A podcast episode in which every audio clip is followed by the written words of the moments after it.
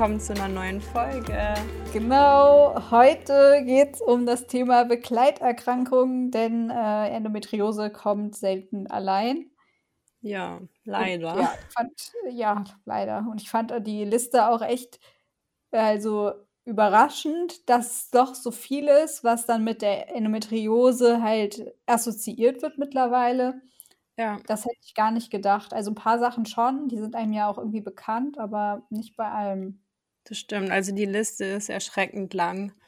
Und äh, man sollte meinen, dass irgendwie eine Sache schon schlimm genug ist, aber ja, leider gesellen sich da häufig dann noch mehr dazu. Dann fangen wir doch mal an, weil es ist tatsächlich einiges. Wir dachten eher, das wird ein bisschen eine kürzere Folge, aber jetzt so nach unserer Recherche haben wir gemerkt, so hoch, äh, da kommt doch einiges doch ganz zusammen. Schön viel zusammen. Ja, ja. ja. Ich auch. Und zwar lau laut einer Studie aus Yale gibt es einen Zusammenhang zwischen Endometriose und einem erhöhten Risiko für Allergien. Und das ist jetzt auch was, was ich bestätigen kann, da ich als Kind ganz viele Allergien hatte. Ja, ganz viel in Bezug auf äh, Tierhaare, dann Hausstaub, sämtliche Pollen und Gräser. Penicillin habe ich dann erst später festgestellt, weil ich habe tatsächlich nur einmal als Kind ein Antibiotikum bekommen, als ich eine Mittelohrentzündung hatte und dann das erste Echt? Mal wieder, ja, mit 27. Was? ja. Okay. Da, also Pollen und Hausstaub war ja bei mir nie ein Problem, aber mit Antibiotika kann ich schon eine Geschichte schreiben. Nee, toll, toll, toll. Also ich war aber auch bei einem Homöopathen äh, Kinderarzt und habe dann halt später auch selber viel mit Homöopathie irgendwie mich behandelt. Ja, okay. Und habe halt auch Antibiotika, ja, irgendwie, nee, gab es halt nie so einen richtigen Anlass dafür. Und dann hatte ich eine Mandelentzündung, da musste ich dann, wenn ich es nehmen habe, Penicillin verschrieben bekommen und es sah halt aus wie ein Streuselkuchen. Also dieser Ausschlag Oh. ist einmal von meinem Gesicht bis komplett runter an die Füße gewandert. Mm. Und das war schon ähm, echt heftig. Und was ich auch einmal hatte, das ist jetzt aber auch, glaube ich, schon vier, fünf Jahre her, das war im Sommer, da hatte ich so einen richtigen Ausschlag im Gesicht, aber nur die eine Hälfte vom äh, Gesicht. Und die hatte ich dann so mit Kühlpads auch ähm, die ganze Zeit gekühlt, weil das so, so warm, brennend irgendwie war. Also weiß bis heute auch keiner, was das war. Ich habe dann, glaube ich, irgendeine Cortisonsalbe oder so bekommen und dann ging es auch wieder weg, aber das war irgendwie auch eine komische Reaktion auf irgendwas, wo ich aber nicht weiß, was. Ja, aber ist auch komisch, dass man auf einer Gesichtshälfte ist, oder? Ja, also ich weiß noch, ich habe da, ich habe da ein, ein Bild. Ich, ich habe es jetzt auf die Schnelle nicht gefunden.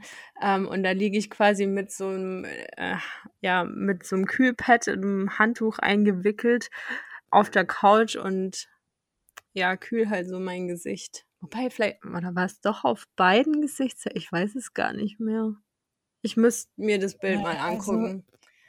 Das Einzige, wo ich so krass drauf reagiert habe, war Ibuprofen. Da ist, da ist mein Gesicht angeschwollen. Und das war auch echt ein bisschen erschreckend so. Aber das ist auch schon lange her, bestimmt schon zehn Jahre oder elf Jahre.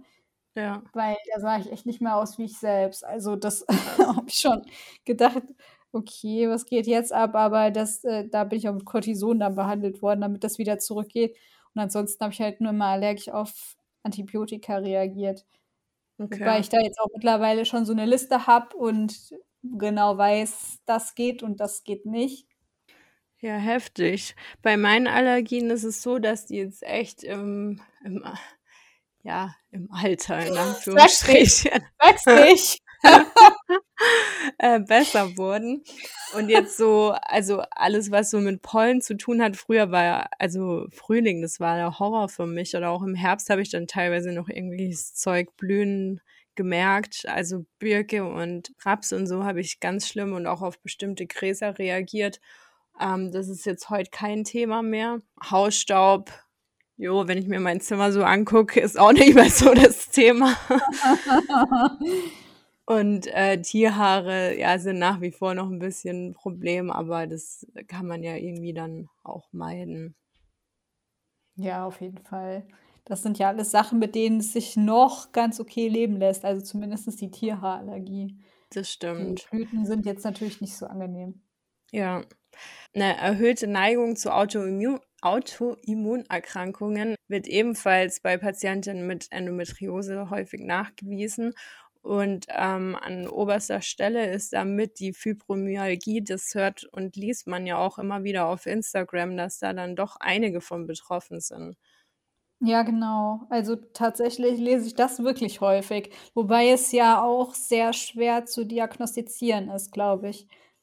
Das stimmt. Und das ist quasi ein Schmerzsyndrom. Und ähm, neben Muskelschmerzen gibt es dann auch andere Beschwerden wie Müdigkeit, Erschöpfung und auch Schlafstörungen. Und kommt wohl auch in Schüben, so wie MS eben auch. Und da sind dann halt die Betroffenen tatsächlich massiv in ihrer Leistungsfähigkeit eingeschränkt und somit halt auch in ihrem täglichen Leben. Und Problem ist aber halt, dass man, und deshalb wird es eben auch so schwer festgestellt, dass man das jetzt über MRT oder Ultraschall ähm, halt nicht feststellen kann, weil es keine organischen Ursachen für die Symptome gibt. Passt deswegen auch sehr gut zur Endometriose. Richtig. gleich und gleich gesellt sich gern. Ja. ja. Dann das chronische Erschöpfungssyndrom ähm, kommt bei Endometriose auch ziemlich häufig vor. Das lese ich auch immer wieder. Das, oder auch Fatigue wird es ja genannt. Ja, das ist einfach ein Zustand, in, in dem man also nicht mit Müdigkeit irgendwie gleichsetzen oder verwechseln, sondern wirklich eine richtige körperliche Dauererschöpfung und die sich dann eben auch auf den Kopf auswirkt. Also, dass man da dann Probleme genau. hat, sich Dinge zu merken. Manche haben auch tatsächlich Wortfindungsstörungen. Ähm, also, das muss schon richtig heftig sein. Und ich habe jetzt, ich weiß nicht, ob ich mir jetzt anmaßen darf zu sagen, ich habe im Zuge meiner, meines Eisenmangels mal so einen Vorgeschmack davon bekommen, wie das sein könnte, an Fatigue zu leiden. Aber das war tatsächlich dann auch echt was, wo mir in der Zeit extrem Angst gemacht hat, ob das sowas sein könnte. Und eben weil ich halt auch wusste, dass das bei Endometriose-Patientinnen dann häufig ja mit vorkommt. Ich habe heute noch gelesen, dass es vor allem nach so einem massiven Schmerzschub kommen kann. Also ich finde das jetzt nicht angemaßt, wenn du sagst, du hattest oder du hast einen Vorgeschmack darauf bekommen. Ja. Ich habe auch gelesen, dass viele äh, sich dann wie, wie gelähmt fühlen. Ja. Und es eben auch Schlafstörungen gibt und man sehr reizbar ist. Oh ja. Ruhebedürfnis und ja. geringe Kraftreserven, das sind ja alles Dinge. Also ich denke, das also man, ist auf jeden Fall was Heftiges. Man fühlt sich echt so, als wäre man so ein bisschen aus Blei. Es ist alles so schwer und so mühselig und beim Zähneputzen musst du dich hinsetzen. Also es war echt so, irgendwie so die tägliche Körperpflege war schon so eine Herausforderung. So Haare waschen, huh, alle Kräfte irgendwie einmal kurz sammeln und dann äh, Haare waschen, föhnen, nö, ist nicht drin. Luft trocknen lassen. Also das war schon echt heftig. Das fand ich wirklich. Ja, also das ist auch, äh, glaube ich, was, was echt äh, viele Endometriose-Patientinnen haben. Es gab sogar eine kleine Studie dazu, dass das ein häufiges und sehr intensives Symptom von Endometriose-Patienten, Patientinnen ist und circa fünfmal häufiger vorkommt bei Endometriose-Patientinnen wie in der Allgemeinbevölkerung. Und das ist ja eigentlich schon eine nennenswerte Zahl. Also, ja, das stimmt. Wenn man jetzt mal nur die Endometriose-Erkrankten gegen die Gesamtbevölkerung stellt, ist das ja schon viel. Ja. Das ist heftig, ja. Und da ist halt auch so ein bisschen das Problem, man weiß nicht so recht, was, was dagegen hilft. Also, weil Ausruhen hilft halt definitiv nicht. Das macht es nicht besser. Das ist einfach, das muss man machen, weil sonst wird man halt irgendwann umklappen. Aber das ist jetzt nicht, dass man sagt, so jetzt heute schlafe ich viel und dann ist es morgen besser oder ich schlafe jetzt mal eine Woche viel und dann ist es nächste Woche besser. Ja, nee. Es gibt, es gibt ein paar Ansätze, ich habe mich heute auch ein bisschen mit nochmal beschäftigt, weil es schon irgendwie auch ein spannendes Thema ist und ja, doch so viele davon betroffen sind. Aber ich glaube, da kann man nochmal eine eigene Folge zu machen. Das stimmt. Also zu dem, wie man damit ein bisschen vielleicht umgehen lernt. Ja, das machen wir vielleicht tatsächlich mal. Dann könnten wir auch jemanden einladen, der selber betroffen ist, weil jetzt so von außen ist es halt immer irgendwie schwierig, da dann im Detail drauf einzugehen. Wobei deine meinen... Erfahrungen ja auch nicht schlecht sind. Das also, stimmt, aber zu sagen, es ist ja schon auch Also selbst wenn du jetzt nicht sagen willst, das war es, aber es ist dem ja auf jeden Fall sehr, sehr nah gekommen. Das stimmt, aber es, es bringt halt nochmal, finde ich, ganz andere Ängste auch mit sich, wenn das was ist, was man jetzt vielleicht schon Ja, okay, über. Monate oder Jahre hat, als wo ich jetzt ein paar Wochen mal davon äh, betroffen war. Und jetzt, also bei mir war es halt jetzt irgendwie, für mich ist es abgeschlossen. Aber andere, die halt wirklich da schon lange mit kämpfen. Und ich weiß halt, wie, wie psychisch schlecht mir es auch in der Zeit ging, weil, weil das halt so, also sich irgendwie, selbst wenn man dann Schmerzen hat und mit den, was auch furchtbar schlimm ist und dann aber doch wenigstens vielleicht durch ein Schmerzmittel irgendwie ähm, wieder in seinen Tag reinfindet, fand ich sogar noch, wäre mir in, zu dem Zeitpunkt lieber gewesen, als dieses komplette, ich kann gar Ja, nichts klar. machen. Also dieses komplette Ja. ausgeliefert sein. Ich fand das so schrecklich und es hat so viele Zukunftsängste mit sich gebracht. Und ich bin jetzt eigentlich niemand, der, der von extremen Ängsten geplagt ist. Also auch jetzt, ich bin von Endo ja relativ schwer betroffen und mache mir da, aber ich mache mir keine irgendwelche Horrorszenarien aus. Und aber das war eine Phase, Mhm, da ja. hatte ich so, da habe ich alles zerdacht und oh Gott, und wenn das ist und das und das. Also es fand ich, war eine richtig prägende ähm, Erfahrung. Wünsche ich keinem.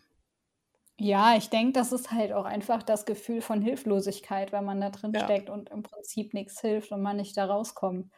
Ja. Und äh, ja, also ich bin auch kein Mensch, der gerne die Kontrolle verliert und oder das Gefühl hat, hilflos gegenüber irgendwas zu sein. Deswegen kann ich das schon verstehen. Ja, und ich finde, das ist nochmal ein heftigerer Kontrollverlust, als ich es jetzt mit der Endometriose erlebt habe. Ja, da hatte klar, ich immer noch Fall. das Gefühl, ich kann irgendwo was machen, was tun, ähm, irgendwie präventiv, aber da war ich einfach so, ja, komplett ausgeliefert. Also das Gefühl habe ich jetzt bei der Endo auch nicht. Ich habe auch nicht das Gefühl, ich werde hilflos ausgeliefert. Auch wenn es jetzt äh, wieder da ist oder wenn, wenn jetzt wieder viele sagen, es ist schwer, du bist ja schwer betroffen, aber ich habe nie das Gefühl gehabt, dass ich da in einer in 'ner Sackgasse bin, also dass ich nicht mehr weiterkomme oder dass es nicht mehr weitergeht. Ja, das stimmt. Deswegen, das ne, schon noch mal das ist schon noch mal was anderes. Ja, absolut. Was damit halt auch oft in Verbindung gebracht wird, ist halt auch Depressionen, ne? Also, die kommen ja dann, wenn wenn sich so was stark ausprägt, kommen die ja oft noch dazu und machen das Ganze noch schlimmer. Ja, das ist 'ne richtige Abwärtsspirale. Also, ich hatte da auch wirklich, ja, richtig düstere Gedanken in der Zeit. Ja, es ist auch so was ich habe so meine meine Methoden, die mir helfen, wenn's mir schlecht geht, wo ich weiß, wenn ich das mache, dann fühle ich mich danach besser. Aber das war ich konnte nichts machen, weil Ja. Äh, ich konnte nicht lesen, es war mir zu anstrengend. Yoga war mir auch zu anstrengend. Also, es gab irgendwie auch so keine Ablenkung. Die einzige Ablenkung war dann echt Schlafen. Da hat man's halt nicht gemerkt und sonst war's halt irgendwie so 'n komisches vor sich hin vegetieren.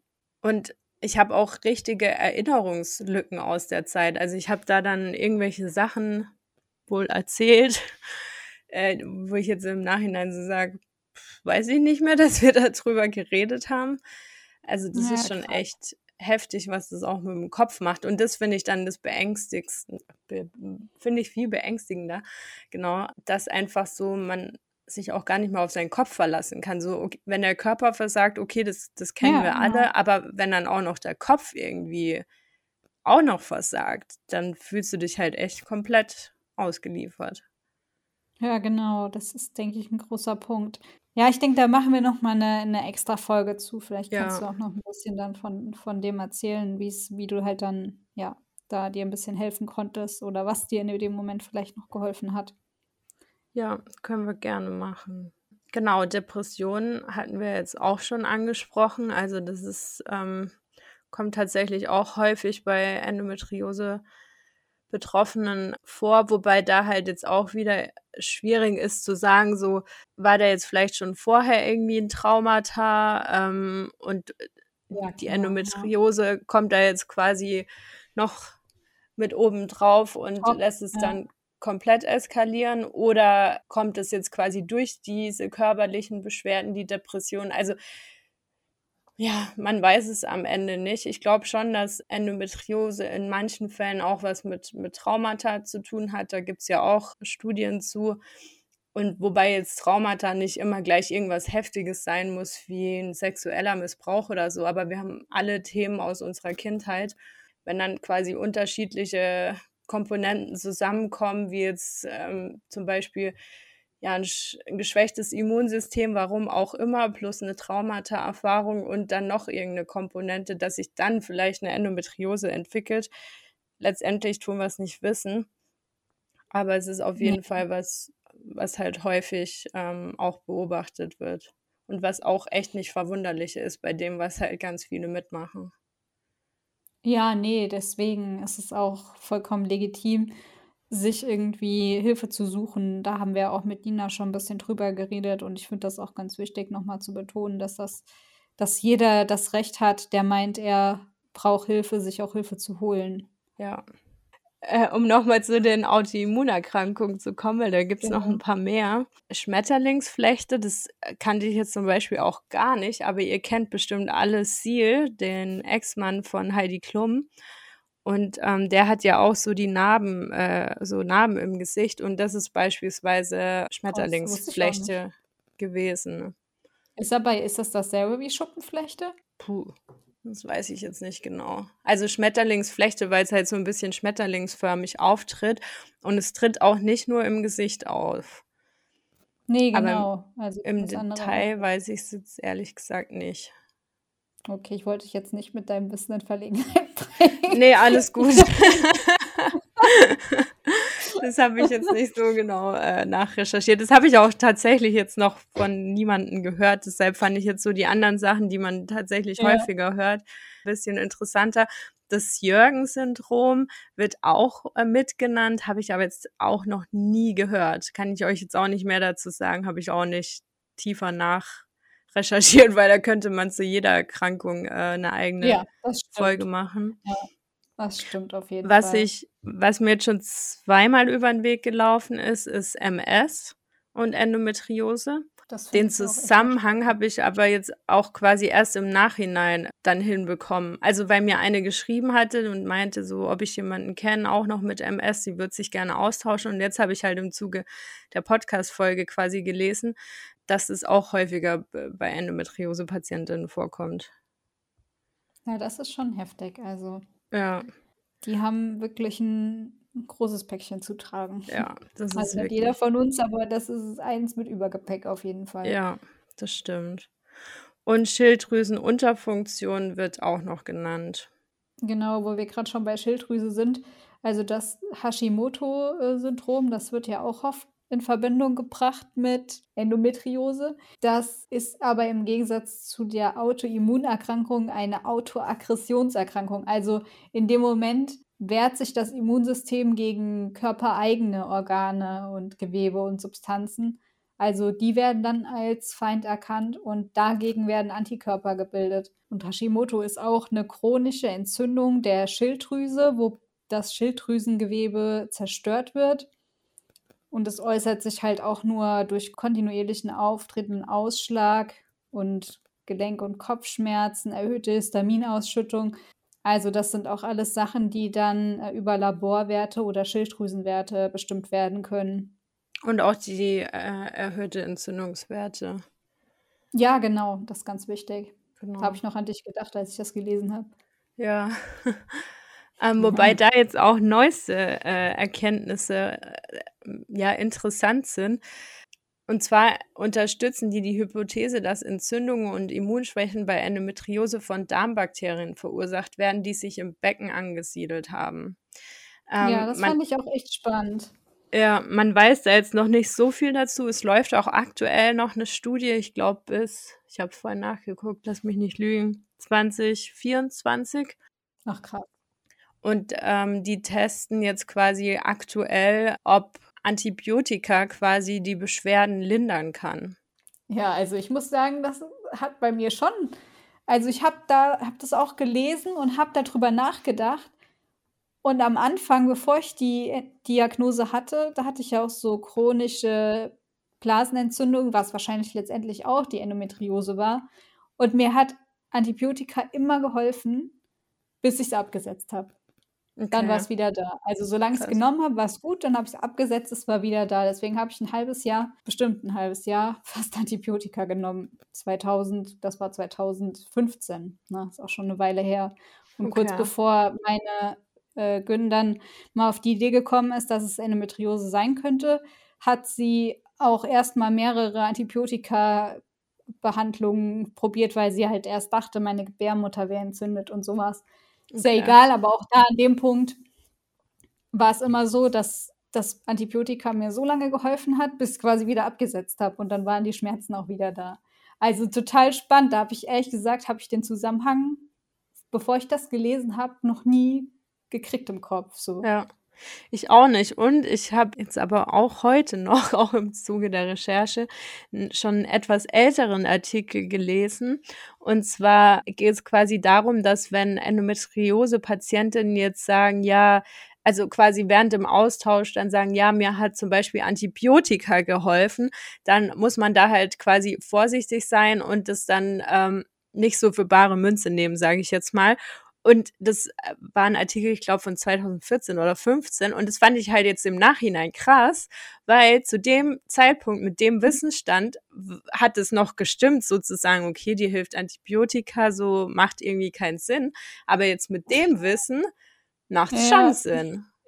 Ja, ist echt so. Wobei die auch nochmal klargestellt haben, dass, dass diese Bakterien natürlich nicht dafür verursachend sind, dass die Endometriose entsteht, sondern einfach nur, dass quasi Antibiotika helfen kann, die Symptome dann zu lindern. Genau. Ja. Macht das Sinn, was ich sage? Ja, oder? Also ja. Es bedeutet nicht, dass die Bakterien für die Endo verantwortlich sind, zeigt aber eben, dass diese Darmbakterien für die Symptome von der Endometriose die beeinträchtigen können schlimmern können. Genau, genau. ja. ja. Und das ist jetzt auch im, weil du jetzt auch Histamin genannt hattest, ist es eben auch interessant, weil es gibt auch Vermutungen, dass Endometriose ein Symptom einer Mastzellerkrankung ist. Und zwar sind Mastzellen körpereigene Zellen, die mithelfen, Krankheitserreger abzuwehren.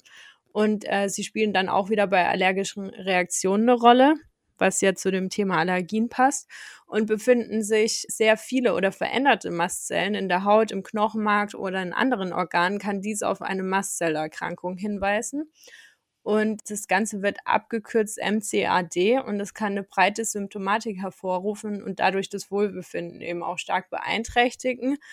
Und ähm, neueste Forschungs- oder neuere Forschungsergebnisse deuten auch darauf hin, dass MCAD die eigentliche Ursache für diverse Krankheiten mit bisher unbekannter Ursache ist. Da wären wir wieder beim Thema Endometriose und dazu gehören dann ja. insbesondere chronisch entzündliche Erkrankungen, was ja auch auf die Endometriose zutrifft. Und da gab es jetzt eine kleine nicht repräsentative Umfrage unter Personen mit einer Histamin- oder einem Mastzell-Mediator-Syndrom. Und das hat dann eben ergeben, dass vielleicht etwa die Hälfte angibt, auch an Endometriose äh, zu leiden. Und die andere Hälfte waren dann eben Männer oder welche, die halt noch nie was von Endometriose gehört haben oder das haben abklären lassen. Also ist nicht repräsentativ, aber zumindest mal interessant. Ist halt Weil, so ein Reminder für einen selbst. Ne? Also ich finde ja. immer, ist ja in Ordnung, wenn es nicht repräsentativ ist und deswegen in der Wissenschaft nicht anerkannt. Aber ich finde, für einen selbst heißt es ja zumindest schon mal, oh, okay, Ohren und Augen auf, ob vielleicht irgendwie sowas in Zusammenhang mit der Endometriose stehen könnte. Ja. Weil ich finde, viele, nachdem sie dann die Diagnose Endometriose haben, dann wird halt alles, was du in deinem Leben jemals entwickelst, wird dann auf die Endometriose geschoben. Aber es kann ja auch noch was anderes daneben bestehen. Richtig. Und ja, vielleicht ist die Endometriose ja auch an, äh, an sich nicht eine, eine Krankheit, sondern wie gesagt auch nur ein Symptom von einer, von einer anderen Krankheit oder ja, oder es sind unterschiedliche Krankheiten, die dann sich als Endometriose äußern. Also es ist halt, ja, es gibt halt so viel Spekulation, aber wissen tut man es nicht. Long story short, Histamin ist auf jeden Fall ein Thema. Das können, glaube ich, ganz viele bestätigen. Und Gluten auch, also so Nahrungsmittelunverträglichkeiten, das kann man dann schon wieder so ein bisschen zu den Allergien mit dazu nehmen. Das kennen ja dann ja. auch doch einige von uns. Ja, wirklich. Das macht schon einen Unterschied. Also allein glutenfrei zu essen macht bei mir auch schon einen Unterschied. Ob es jetzt getreidefrei ist oder glutenfrei, ist dann nochmal noch mal ein, äh, ein Superbooster. also, wenn es getreidefrei ist, ist es echt noch viel besser, aber glutenfrei ist auf jeden Fall auch schon mal besser wie Weizen. Ja. Also das kann ich mittlerweile auch bestätigen. Da, da hätte ich halt nie dran gedacht. Also Histamin, das ist schon lange ein Thema. Das war schon, ich kann bald sagen, vor zehn Jahren ein Thema. Und hat sich dann zwischendurch eigentlich auch wieder gelegt und jetzt ist aber so, dass ich halt tatsächlich während meiner Periode da eine extreme Verschlechterung merke. Ich versuche auch gerade, das ist aber nicht aus freiwilligen Stücken, sondern weil ich ja aktuell noch die Eisentabletten nehme und da darf man dann kein Koffein dazu ja. trinken. Deshalb ja. ich gerade auf meinen Kaffee verzichte.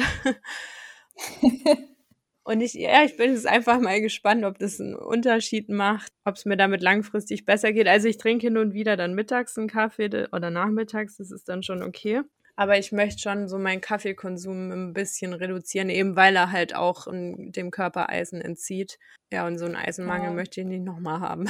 Das ist echt was, das fällt mir ja so schwer. Ja. Aber es ist auch vielleicht nicht unbedingt förderlich, dass wir uns letztes Jahr zum Geburtstag gegenseitig eine Kaffeemaschine, einen Kaffeevollautomat geschenkt haben. Das stimmt. Und dieser Duft der Kaffeebohnen, ja. der ist so toll. ja, dann ist es immer ganz doll schwierig. Aber ich glaube tatsächlich, dass es äh, bei jedem einen großen Unterschied machen würde, ob er jetzt Kaffee trinkt oder nicht. Ich glaube Weil mein Körper reagiert schon auf Kaffee direkt. Meiner auch. Also, ich ja, krieg direkt. sofort eine Antwort. ja, ja. Ich nehme die, die endet auf dem Klo. ja, genau, meine auch. ja, ja, deswegen denke ich schon, dass es einen Unterschied macht. Ja. ja was ist, was trinkst du jetzt stattdessen? Oh. Also hast du einen Ersatz? Noch nicht so wirklich gefunden. Also goldene Milch finde ich gut, aber ich hau halt schon immer so viel Kurkuma in meinem Porridge. Dann, dann trinke ich halt nur noch und esse Kurkuma. Das macht mich jetzt nicht so an. ja, jetzt ähm, haben wir aktuell diese Soja-Schokoladenmilch da und da habe ich jetzt mal Hälfte Mandelmilch, Hälfte davon gemacht und das warm gemacht. Das hatte ich jetzt vorhin ich bekomme meine Periode, da bin ich wieder sehr auf Süßes. Das fand ja, ich schon okay. jetzt ziemlich geil, aber die hat halt so viel Zucker. also das muss man echt mischen, das kann man nicht pur trinken. Ja, aber ansonsten schwarzer Tee mit Milch, aber schwarzer Tee ist halt Ach, auch wieder. Oh, das macht halt, mich auch nicht so glücklich wie Kaffee. Nee, auch nicht so, aber oder ähm, Chai-Tee. Aber du, was nimmst du denn da für eine Mischung? Weil da habe ich auch schon mal, ich habe mich auch schon mal versucht, damit zu beschäftigen, wenigstens und habe dann aber festgestellt, die sind ja auch alle also dann habe ich erst überlegt, sie selber zu machen, weil ich gelesen habe, in diesen Mischungen, die man, die man kaufen kann, ist ja auch super viel Zucker teilweise ja, drin. Ja, und dann habe ich gedacht, ich mache sie selber. Und dann habe ich mal geguckt. Und wenn, aber in jedem Rezept stand halt ein Haufen Zucker drin. Und dann dachte ich so, okay, irgendwie, also. Hm. Nee, also es, es gibt ja tatsächlich den, da gibt es ja auch diese ganz bekannte Marke, die, die kriegt man dann auch äh, immer in Cafés, wenn man einen, einen Chai-Tee bestellt. Also die nehme ich nicht, weil das hatte ich einmal getestet, aber da ist so viel Zucker drin, das kannst du echt nicht trinken. Ich nehme einfach einen, einen Teebeutel, also Chai-Teebeutel. Ach so, ähm, okay. Genau, und, und hau da dann meine Milch rein. Also es ist hm. nichts krasses. Und das finde ich ist eigentlich wie schwarzer Tee, aber hat halt noch so ein bisschen äh, andere Note und es ersetzt kein Tee, allein schon vom Aufwand. Ne? Man ist ja auch einfach faul. Ja. Ob du dich da jetzt fünf Minuten neben Wasserkocher stellst oder halt kurz einen Kaffee rauslässt, was selbst mit der Siebträgermaschine noch schneller ist, als auf einen Wasserkocher zu warten. Und dann ah. ist es ja auch meistens so heiß, dass du es sowieso nicht direkt trinken kannst. Richtig. Wenn du so einen Wasserkocher machst. Dann aber deshalb, schon immer kaltes Wasser oben drauf. Ja. Deshalb Milch. Ja. Also das hilft dann ja, schon. Okay, dann ist es schneller. Aber ja, Kaffee ist halt einfach nice. Ist halt ein Genussmittel. Ja, das stimmt. Ja, das stimmt. Naja. Aber genau, genau dazu versuche ich es jetzt halt zu machen. Nicht ein Suchtmittel, was ich brauche, sondern ein Genussmittel, was ich mir ab und zu mal erlaube. Ja, das ist auf jeden Fall sehr schön. Ich versuche mir ein wie ein Vorbild zu nehmen. Ja, sprach sie sehr weise. Mal gucken, wo ich in drei Monaten bin. ja. ja. Zurück zu unseren Begleiterkrankungen hier. Was waren da nochmal? Ich glaube, ja. wir sind durch. Ah, nee, Ach oh so. Gott. Nee, Quatsch, gar nicht. Schön wär's. Migräne. Oh ja. Da gibt es eine italienische Studie zu, die ist zwar schon von 2004, aber die besagt, dass Frauen mit Endo ein doppelt so hohes Risiko haben, an Migräne zu erkranken. Und da ist auch besonders Migräne mit Aura wird da rausgestellt. Und da ist es dann wichtig zu wissen, ähm, dass man auf keinen Fall die Pille nehmen darf, wenn man Migräne mit Aura hat, wo ich auch mal wieder erschrocken bin, dass ja. mir dann doch immer mal wieder Mädels sagen, was, ich habe Migräne mit Aura, warum hat mein Frauenarzt, mhm. Ärztin mir das nicht gesagt? Ja, das habe ich auch nicht verstanden. Ich habe sie auch neun Jahre genommen, obwohl ich Migräne mit Aura habe, schon seit der fünften Klasse. Krass. Ja, also das, das fand ich auch erschreckend. Das verstehe ich auch bis heute nicht. Ich meine, wofür füllen wir diesen Bogen am Anfang, wenn du beim Arzt neu bist, aus. Ja. Der ist ja genau für sowas da. Dann ja. müssen die ja auch mal einen Blick da drauf werfen. Und da habe ich es immer hingeschrieben, weil es ja. ja nun mal als ja, Vorerkrankung im Prinzip gilt. Also das verstehe ich auch überhaupt. Ja, das nicht. fand ich auch erschreckend. Das liegt übrigens an dem Östrogen, was in der Pille drin ist. Deswegen darf eine Frau mit ähm, die Migräne mit Aura hat, auch nur Gestagen-Tabletten nehmen, weil das Schlaganfallrisiko wesentlich höher ist bei einer Frau, die auch Migräne mit Aura hat und dann östrogenhaltige Pille nimmt. Deswegen war das bei mir auch ein ganz großes Thema, weil ich ja natürlich, man kriegt ja eigentlich die Gestagen, puren Gestagenpillen nicht verschrieben, ja. sondern eher was, wo ein bisschen Östrogen drin ist, weil dieses Östrogen ja auch stimmungsaufhellend wirkt. Ja, und auch bezüglich Osteoporose. Also, genau. Also deshalb gibt es ja das Östrogen quasi so als Adback-Therapie, weil du gar nicht länger als sechs Monate jetzt so ein äh, reines Gestagen oder GNAH nehmen darfst. Ich weiß es gerade nicht mehr auswendig. Aber da muss man sehr vorsichtig auf jeden Fall sein mit Langzeitanwendungen. GNAH ja. war es, glaube ich. Und bei den Gestagenpräparaten, da gibt es nämlich auch keine Studie, die ähm, eine Einnahme von länger als 15 Monaten jetzt zum Beispiel mit der Visan betreut. Also da weiß man auch nicht, wie sich das auf einen auswirkt, wenn man das jetzt, weiß ich nicht, zwei, drei Jahre nimmt. Deshalb wäre ich da immer ein bisschen vorsichtig und sage auch, das ist eher eine Schmerztherapie als eine Langzeittherapie. Ja, genau. Also das ist auf jeden Fall ein Thema, wo man drauf achten sollte. Das äh, ist, ich habe auch, als ich die, ich habe so irgendwann mal so eine Pille genommen, die viel Östrogen hatte. Und da hatte ich alle zwei Tage Migräne mit Aura und die, die das halt haben, die wissen, das ist halt kein Spaß. Also da liegt man wirklich im Bett. Ich habe mich auch immer übergeben und dann habe ich irgendwann gesagt, das kann doch nicht sein. Ich hatte das sonst immer nur zweimal im Jahr oder so. Und dann hatte ich plötzlich alle zwei Tage, ja, hatte ich halt die Pille gewechselt, ne? Heftig. Die hatte richtig schön viel Östrogen und dann ist bei mir richtig losgegangen. Also das mhm. ist wirklich was, was da einen großen Einfluss drauf hat. Seit ich die Pille nicht mehr nehme, habe ich keine Migräne mehr gehabt. Kurz klopfen auf Holz. Ja, richtig. ja. Okay, dann last but not least, fast vergessen, Darmerkrankungen. Ja, genau. Morbus Crohn beispielsweise und äh, auch das Reizdarmsyndrom. Und ich glaube auch ansonsten sind die meisten, ja, haben einfach ein Thema mit ihrem Darm, egal jetzt, ob, ob der befallen ist oder nicht. Aber man merkt schon, dass das da alles ein bisschen anders ist als vielleicht bei anderen. Genau, der typische Endobelly wird auch zu den Darmerkrankungen gezählt.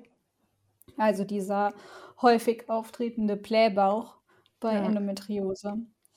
Deswegen, das ist ja auf jeden Fall auch ein Thema, was ganz bei ganz vielen eine Rolle spielt. Also ich glaube, ich habe noch nicht eine Betroffene erlebt, die kein Endobelly kennt. Ja, ich auch nicht. Ja. Was man vielleicht abschließend noch sagen kann, ist es halt wirklich wichtig zu gucken, dass ihr, wenn ihr Begleiterkrankungen habt, halt auch immer die Ärzte drauf ansprecht, wie sich das mit der Endometriose verhält, ob sich die, die Medikationen miteinander vertragen und ansonsten halt wirklich mit anderen Betroffenen austauschen. Ich habe äh, die Tage jetzt mal nachgeguckt, was eine Endometriose-Zertifizierung für Voraussetzungen hat. Also quasi, dass eine Klinik sich als Endometriosezentrum nennen darf. Und da schreiben die quasi die Zusammenarbeit, also quasi eine bereichsübergreifende Zusammenarbeit, beispielsweise mit der Urologie. Da musste ich ein bisschen schmunzeln, als ich in Tübingen in der Urologie war und die Dame meinte, nee, nee, ihr Nierenbeckenstau hat nichts mit der Endometriose zu tun. Also lieber dreimal zu viel nachgefragt als einmal zu wenig. Also steht den Ärzten, Ärztinnen da ruhig auf den Füßen und ähm, ja, es geht um eure Gesundheit. Seid da, wenn notwendig, auch ein bisschen unbequem. Ja, also ich kann das auch echt voll bestätigen. Ich hatte letztens auch jetzt wieder so ein Thema, weil normalerweise wird ja bei Endometriose eher so eine mediterrane Kost, wenig Fleisch und so weiter empfohlen.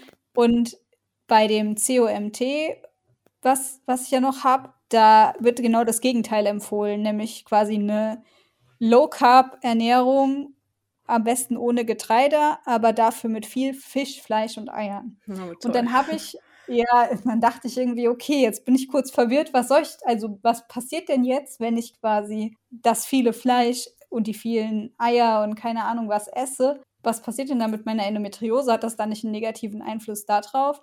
Und dann hat der Dr. Putz mir auch erklärt, dass das quasi die Endometriose so ein bisschen überlagert. Also, dass die mediterrane Kost eine Empfehlung ist, aber dass die Beeinflussung der Ernährung auf das COMT viel wichtiger ist, weil die auch die Endometriose bedingt in ihrem Wachstum dass ich halt quasi nur noch auf diese Ernährung achten soll und nicht mehr auf das, was bei Endometriose empfohlen wird. Das könnte man quasi nur bei Patientinnen sagen, die nur die Endometriose haben. Fand ich auch super spannend. Also allein, dass er weiß, ja. was er auf so eine Frage erwidert, das fand ich toll. Und also ja, ähm, weil find mal einen Arzt, der das weiß. Ja. Es fand ich so toll, dass er mir da eine Antwort drauf geben konnte und auch einfach so eine sinnvolle, also ja. wirklich man hatte wirklich das Gefühl, er weiß, wovon er spricht. Ja, also ich bin Dr. Putz-Fan. Ja, ich auch. Obwohl ich noch nie bei ihm war, aber trotzdem. das, nee, das, das war wirklich toll, weil ich das Gefühl hatte, okay, auch wenn er vielleicht von der Erkrankung, äh, dem COMT an sich, nicht so viel krasse Ahnung hat, aber er hat sich zumindest damit beschäftigt, bevor wir uns gesehen haben und er weiß, was er mir antworten muss auf meine Fragen. Das fand ich echt wieder beeindruckend und zeigt auch wieder, dass es halt auch wichtig ist, dieses, diesen Zusammenspiel von den Begleiterkrankungen eben auf die Endometriose zu erkennen und auch irgendwie dann sich die Fragen zu stellen, was ist denn jetzt für mich sinnvoller, der eine Weg oder der andere? So. Ja. Richtig guter, äh, richtig gutes Beispiel. Also schade, dass es, dass es so, you know, ist jetzt nichts Schönes, aber ich glaube, das hilft ganz, ganz vielen ähm, weiter. Ja, Ja. nee, das fand ich, also hat mich auch beeindruckt, wirklich. Ja. Gut, dann sind wir durch. Ja, wir sind durch. Ja. 40 Minuten. Reicht dann Also ja, länger als ich dachte, weil ich dachte, ich dachte, wir, wir haben gar nicht so viel äh, Redebedarf darüber, aber tatsächlich Ja. Und es ergibt sich sogar langes noch mal Thema. eine weitere Folge. Also Fatigue, da müssen wir tatsächlich echt mal was dazu machen, weil das ähm, beschäftigt doch einige. Nee, finde ich auch wichtig. Machen wir Ja, auf jeden Fall. machen wir versprochen. Gut. Äh, falls ihr das hört und äh, Redebedarf habt, dann schreibt uns gerne. Ich habe jetzt da noch niemanden konkreten im Kopf, also sehr, sehr gerne, ähm, wenn ihr darüber sprechen möchtet, dann meldet euch. Genau, oder falls ihr sagt, ja, ihr, könnt auch gerne noch eine Folge über halt eine andere Begleiterkrankung machen, die, die wäre mir wichtig, dass darüber nochmal geredet wird, dann meldet euch natürlich auch sehr gerne. Genau. Und lasst uns vielleicht auch noch ein paar Sternchen auf Apple Podcast. Da freuen wir uns auch drüber, denn äh, im Prinzip können wir nur so die Betroffenen erreichen, die jetzt von dem Podcast noch nichts gehört haben oder auf Instagram auch nicht so aktiv sind vielleicht. Genau. Ansonsten Dann- wünschen wir euch noch einen wundervollen Sonntag. Genau, habt einen schönen Sonntag, einen guten Start in die Woche Genau, einen guten Start in die Woche.